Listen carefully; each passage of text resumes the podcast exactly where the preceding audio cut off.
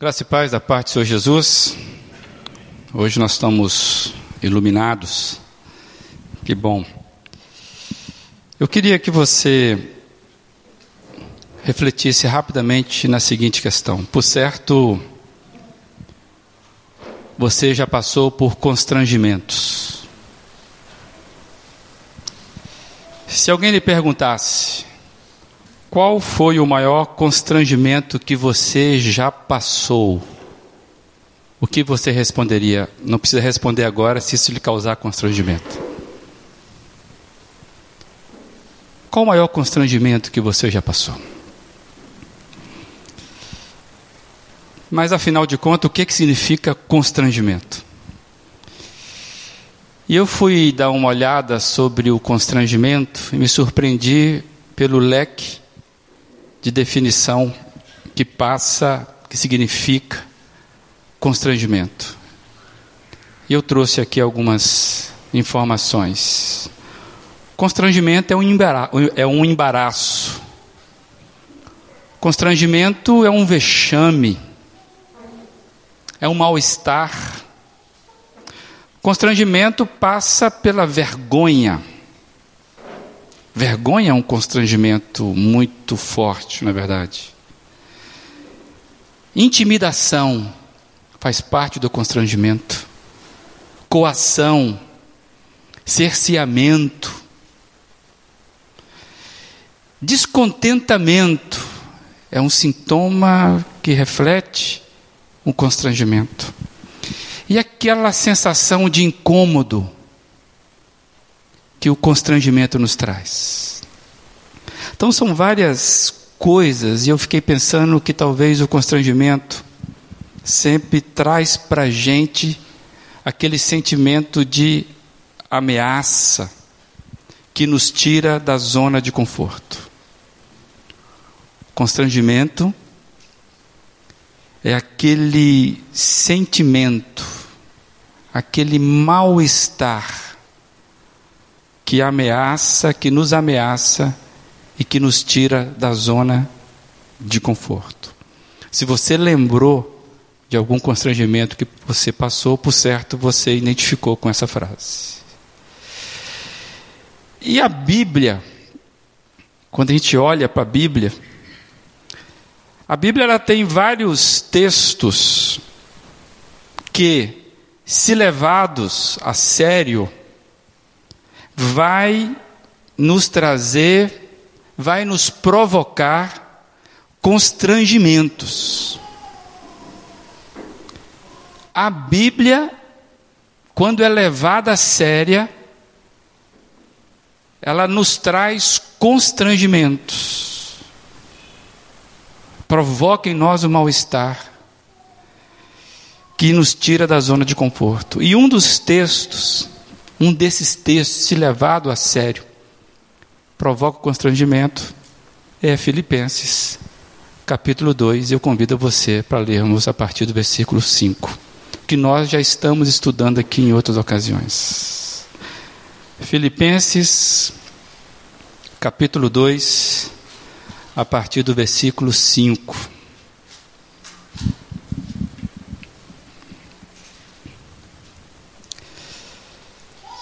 Expressa assim a palavra do Senhor. Seja a atitude de vocês a mesma de Cristo Jesus, que, embora sendo Deus, não considerou que o ser igual a Deus era algo a que devia apegar-se, mas esvaziou-se a si mesmo, vindo a ser servo tornando-se semelhante aos homens, e sendo encontrado em forma humana, humilhou-se a si mesmo e foi obediente até a morte e morte de cruz. Até aqui. Vamos orar? Deus e Pai, estamos diante da tua palavra e nós já sabemos que ela é viva e ela tem muita eficiência, Deus, para provocar no coração da gente. Meu desejo é que ela hoje, essa tua palavra tão preciosa, possa de fato ser viva e eficaz, penetrando, Deus, no mais profundo coração e nos revelando as tuas coisas. Queremos, ó Deus, ser impactadas por ela, apesar, ó Deus, da minha deficiência aqui, da minha limitação.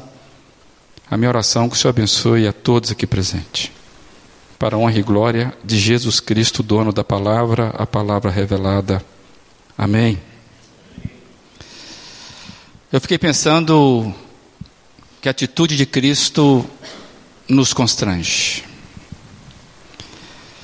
E nós temos falado aqui, a partir desse texto de Filipenses, capítulo 1, capítulo 2, a gente tem conversado sobre o exercício da cidadania cristã. E também no sábado nós temos esses encontros para também continuar conversando um pouco a respeito disso. E no domingo passado, nós lemos esse texto aqui, um pouco mais completo. E a gente viu que o parâmetro da atitude de Cristo, de forma especial aqui, é a sua humildade. O texto deixa claro para nós a atitude que Paulo está dizendo, da qual nós precisamos ter a mesma, é a humildade. E durante a semana, nos nossos pequenos grupos, os em casa, nós conversamos sobre isso. E a gente descobriu nas conversas que humildade é um grande desafio para todos nós, porque ela vai denunciar aquilo que é contrário a ela, que é o nosso orgulho a gente chegou à seguinte conclusão de que humildade se opõe ao orgulho. E nós sabemos que o orgulho, de certa forma, é a síntese do que o pecado provoca em nós. Então, para que a humildade vença o orgulho, ela precisa demover, retirar o reinado do orgulho o reinado da autossuficiência. E neste ponto, então, todos nós estamos inclusos nessa luta, porque basta você olhar para o seu coração, não precisa olhar para mim, e você vai perceber que nós sabemos que nós não somos humildes em todas as nossas áreas da nossa vida. Não somos. Tem gente que tem facilidade em determinado momento, em determinada área, ele age com a simplicidade que nos encanta. Mas essa mesma pessoa tem dificuldades enormes para vencer o seu orgulho em outras áreas. Então, sempre nós temos áreas que é dominada em nossa vida pelo orgulho. E que isso é a síntese da nossa natureza pecaminosa. Então é muito difícil nós lidarmos com essa informação que Paulo está dizendo aqui. Seja a atitude de vocês a mesma atitude que foi de Cristo. E Paulo então vai relatando uma atitude de humildade. E eu fiquei pensando sobre a relação, não só da humildade com a sua oposição, o orgulho. Eu fiquei pensando da humildade na sua relação também com humilhação. Porque o texto começa a me convidar a pensar nisso, e eu fiquei imaginando por que, que nós somos tão duros E eu fiquei pensando: será que, em suma, não existe humildade sem humilhação? Será que não tem como separar a humildade na prática, sem humilhação? Se for isso, que tipo de humilhação é essa que a humildade vai nos constranger? Porque você sabe o que é ser humilhado. E o problema da humilhação é que ela toca exatamente naquilo que nós mais prezamos, que nós damos o nome de honra, por exemplo. Mas muitas vezes a honra é o orgulho disfarçado. Já viu aquela história, a dificuldade de levarmos desaforo para casa?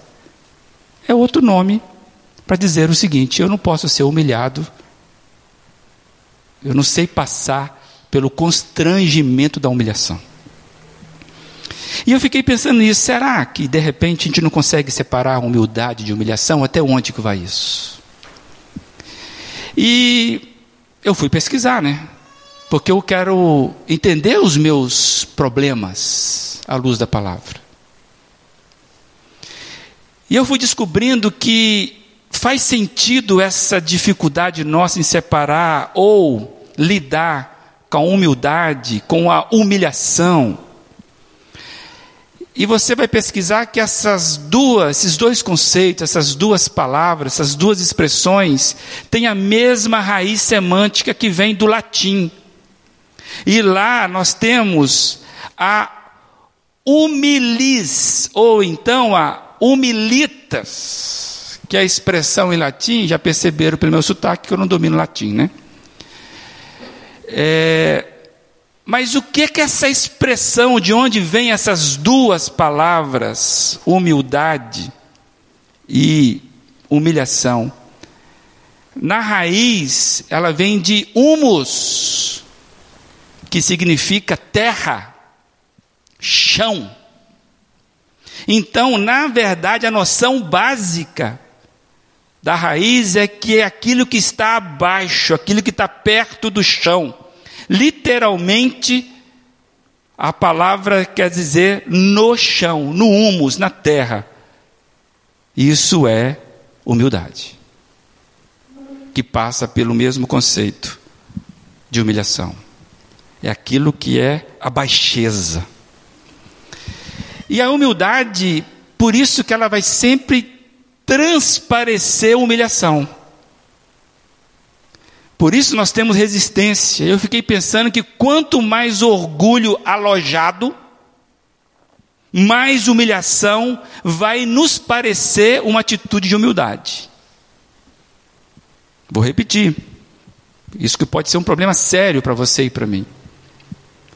A nossa dificuldade em achar que humildade é uma humilhação vai depender do grau de orgulho. Quanto mais intenso for o orgulho, mais eu enxergo uma atitude humilde que eu preciso ter como humilhação. E aí eu, eu vi uma definição de humildade que eu gostei. Gostei dela. Porque ela vem completamente diferente de tudo aquilo que a gente está acostumado. Ela diz assim: humildade é a nobre escolha de renunciar à sua posição e usar sua influência para o bem alheio e não o seu próprio. Humildade é a nobre escolha de renunciar à sua posição e usar sua influência para o bem alheio e não o seu próprio. Em resumo, é usar a sua capacidade a serviço do próximo. E eu fiquei pensando sobre isso e eu comecei a concordar. Porque quando eu olho para o contexto de Filipenses 2 que nós lemos, o texto vai chegar ao ponto que Paulo fala: considerem a atitude de Cristo para que vocês possam ter a mesma atitude. Aí você chega no, no versículo 8 do capítulo 2 de Filipenses, lá está dizendo: humilhou-se a si mesmo.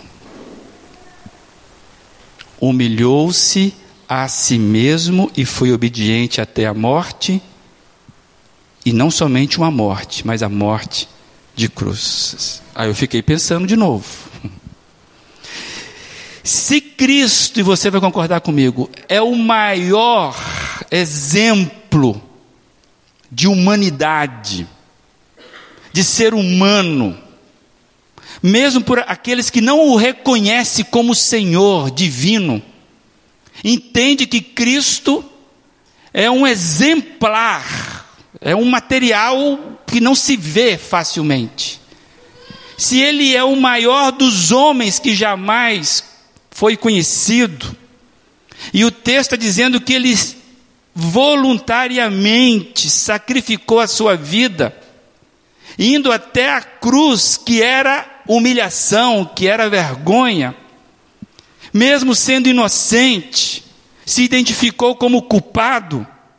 Então, a grandeza que nós vemos em Cristo não é o seu poder, mas é a capacidade de, apesar do poder, se sacrificar de forma voluntária, de não revidar, de não utilizar o poder a não ser para o bem do outro.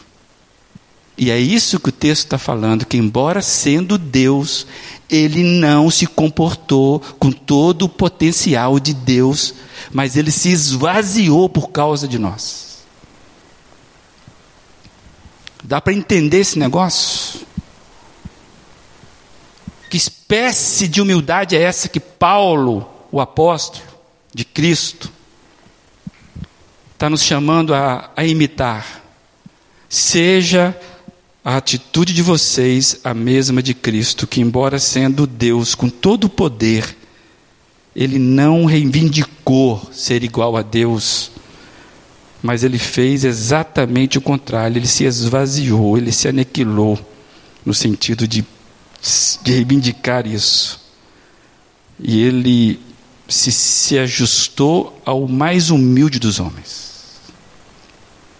Vocês vão entender se nós colocarmos Jesus Cristo de um lado, e não precisamos colocar Barrabás, colocarmos Jesus Cristo de um lado, e qualquer outra espécie de ser humano, e perguntasse para você quem é o mais humilde deles, você não teria dúvida. Se colocasse você e Jesus Cristo, Madre Teresa de Calcutá e Jesus Cristo, nós não temos dúvida com relação a isso. E aí, quando a gente pensa nas, nas atitudes de Cristo, que Paulo está falando, como é que a gente equilibra humildade com humilhação? Esse é o grande problema para mim e para você. Porque se você não conseguir conjecturar isso, você pode ir caminhando na vida achando que o problema sempre é o outro. E eu fiquei pensando, olhando as atitudes de Cristo, como que a gente equilibra a humildade com humilhação? Porque para mim, para você, às vezes eu falo assim, às vezes eu penso assim, às vezes você pensa assim: ah, mas eu não vou lá pedir perdão para ele porque ele não merece. Eu não vou me humilhar porque ele está fazendo um monte de coisa que. A gente lida nesse ponto. Mas por que, que você não vai? Isso é humilhante demais para mim. Como é que a gente equilibra isso? Aí eu lembrei de um texto.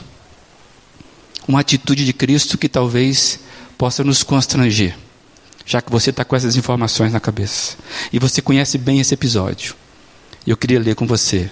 Palavra do Evangelho, palavra de vida, uma história real que está aí para nos ensinar. João capítulo 13, a partir do versículo 3. João 13, a partir do versículo 3, diz o seguinte: Jesus sabia que o Pai havia colocado todas as coisas debaixo do seu poder e que viera de Deus e estava voltando para Deus. Vamos parar só por enquanto aqui. O texto está claro dizendo que Jesus sabia que ele era Deus e que ele tinha todo o poder. Todas as coisas estavam debaixo dos seus pés. Consegue perceber isso? Jesus sabia que o Pai havia colocado todas as coisas debaixo do seu poder e que viera de Deus e estava voltando para Deus. Assim, ou seja, sabendo disso, levantou-se da mesa, tirou a sua capa e colocou uma toalha em volta da cintura.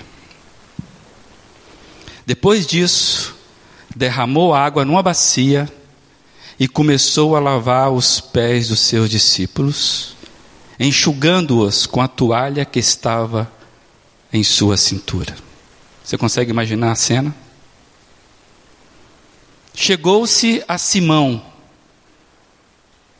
Simão Pedro, e Simão lhe disse: Senhor, vais lavar os meus pés? Jesus respondeu: Você não compreende agora o que estou lhe fazendo. Mais tarde, porém, entenderás. Disse Pedro: Não, nunca lavarás os meus pés.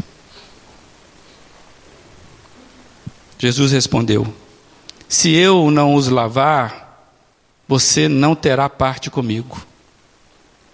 Respondeu Simão: Então, Senhor, não apenas os meus pés, mas também as minhas mãos e a minha cabeça.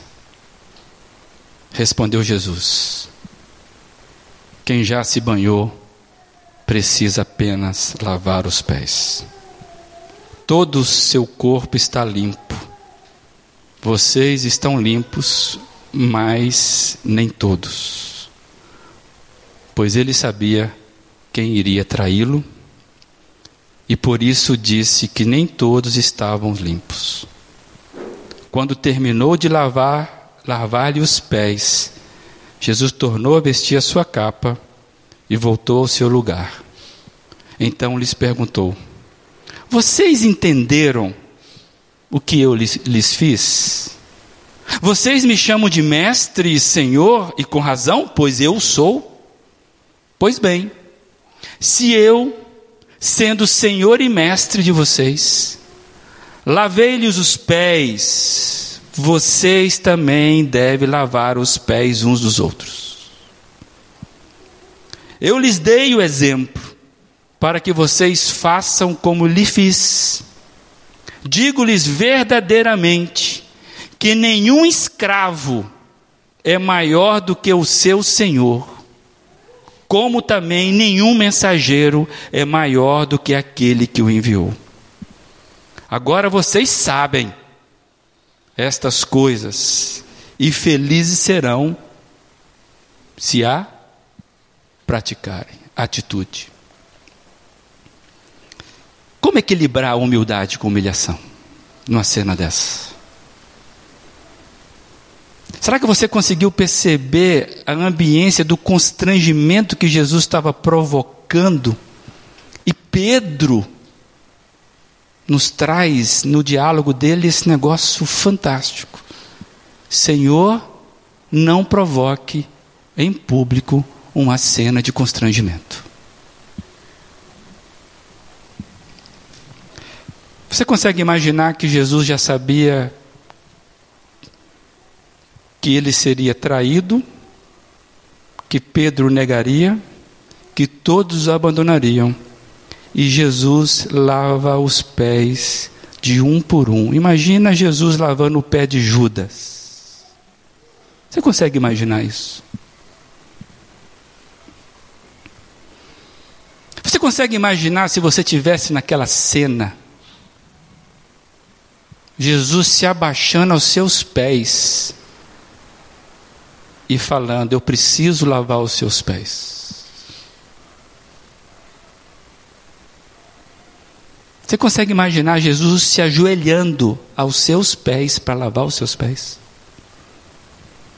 Nós sabemos que essa era a tarefa que era feita pelo escravo da casa. O dono da casa não fazia isso. Era o escravo que fazia.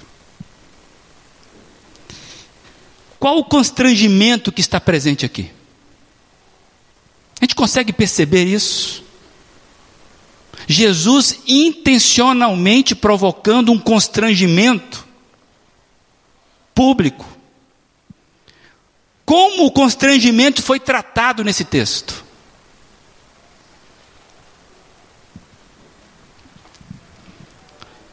Aí você começa a ver que as atitudes de Cristo são atitudes que, amados, não são atitudes assim para você simplesmente se emocionar. Tem gente quando vê o filme Paixão de Cristo chora. Tem gente que se emociona com a época de Natal, com as mensagens. Mas não é mais uma bela história, amados. E eu fiquei pensando, quando a gente vê, por exemplo, a história da cruz, que foi vivida intensamente por Cristo, e o texto fala que ele se humilhou, se esvaziou e ele foi até a morte de cruz. Amados, morte de cruz era vergonha pública, era humilhação tremenda. E ele não tinha um pecado para carregar aquela cruz.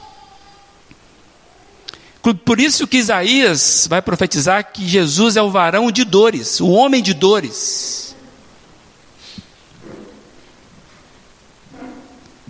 E aí, quando a gente começa a pensar sobre isso, eu fiquei pensando como é que Cristo nos constrange com seus gestos, com as suas falas. Cristo nos constrange com seus gestos e com as nossas falas.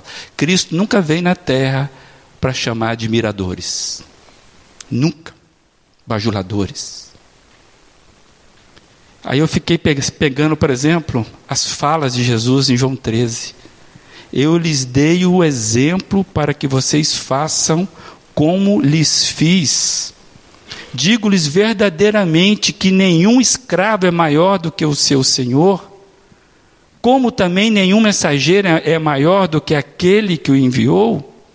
Agora que vocês sabem estas coisas, felizes serão se as praticarem. Lembrei de um outro texto uma frase muito simples de Jesus que ele diz assim: Quem quiser tornar-se importante entre vocês, deverá ser o quê? O seu servo. Está lá em Marcos 10, 43. E Paulo, no próprio texto de Filipenses, um pouquinho mais acima, o versículo 3, ele diz: humildemente considerem os outros superiores a si mesmos. Amados, seguir o Evangelho Falar que é cristão não é um negócio fácil, não. Quando você sabe dessas coisas, você deveria olhar para a sua miséria. E eu fiquei pensando que, que para um cristão, aquele que se diz cristão, que conhece Jesus, que segue Jesus, a humildade passa necessariamente pelo caminho do constrangimento. Para um cristão, a humildade vai passar pelo caminho do constrangimento. Tem gente que quer seguir Jesus sem ser constrangida. Não dá.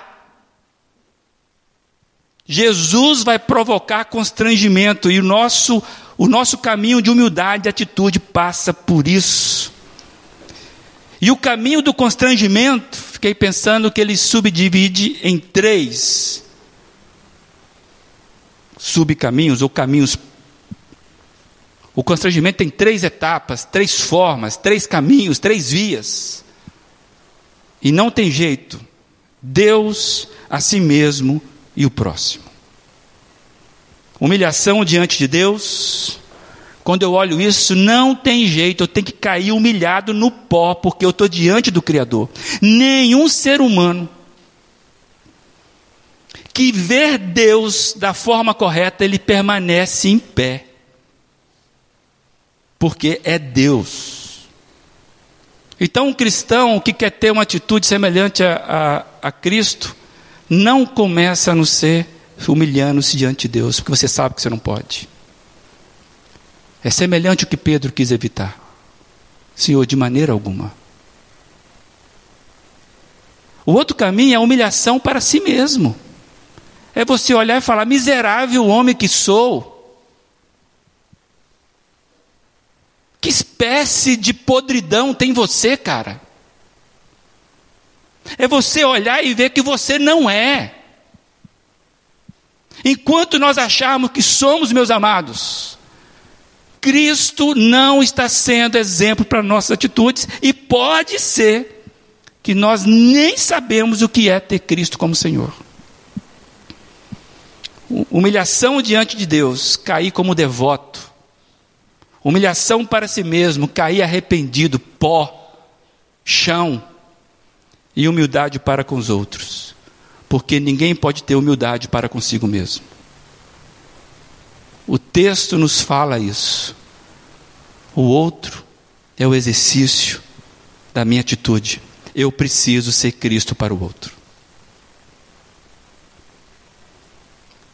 E eu acho que tem uma história que ilustra bem esse episódio, que ajuda você e a mim entender o que, que acontece.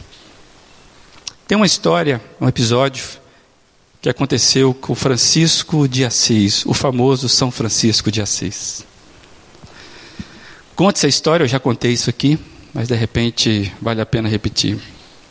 Conta essa história que Francisco estava passando com seu grupo de discípulos, já tinha ali formado a sua decisão de abandonar os bens, de viver uma vida sem nenhum tipo de riqueza.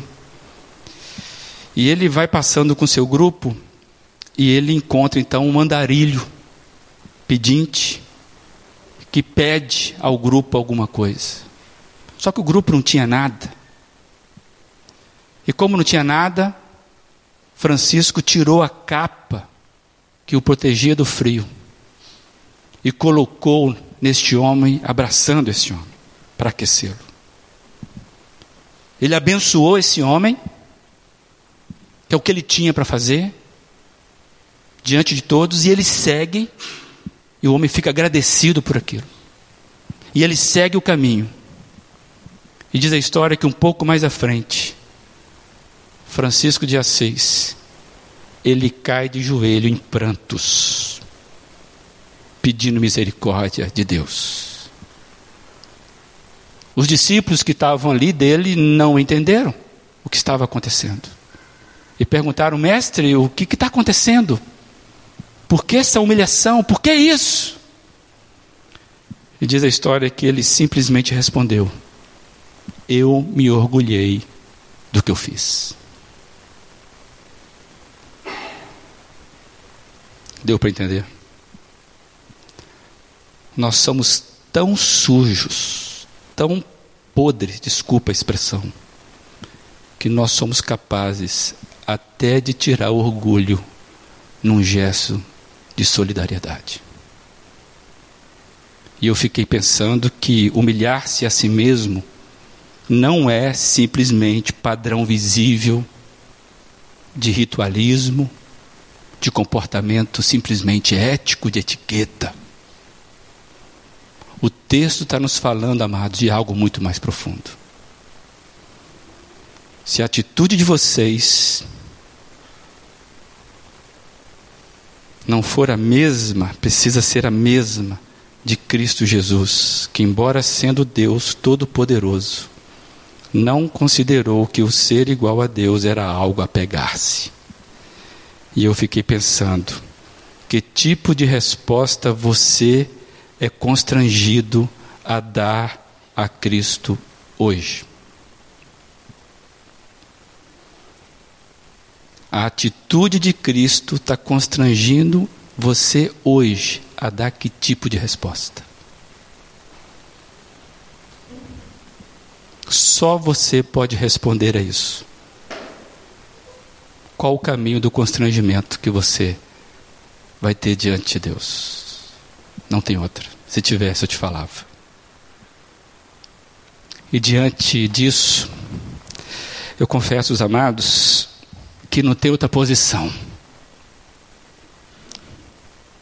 Joelho. Eu pergunto para vocês: como é que você vai responder ao constrangimento de Cristo?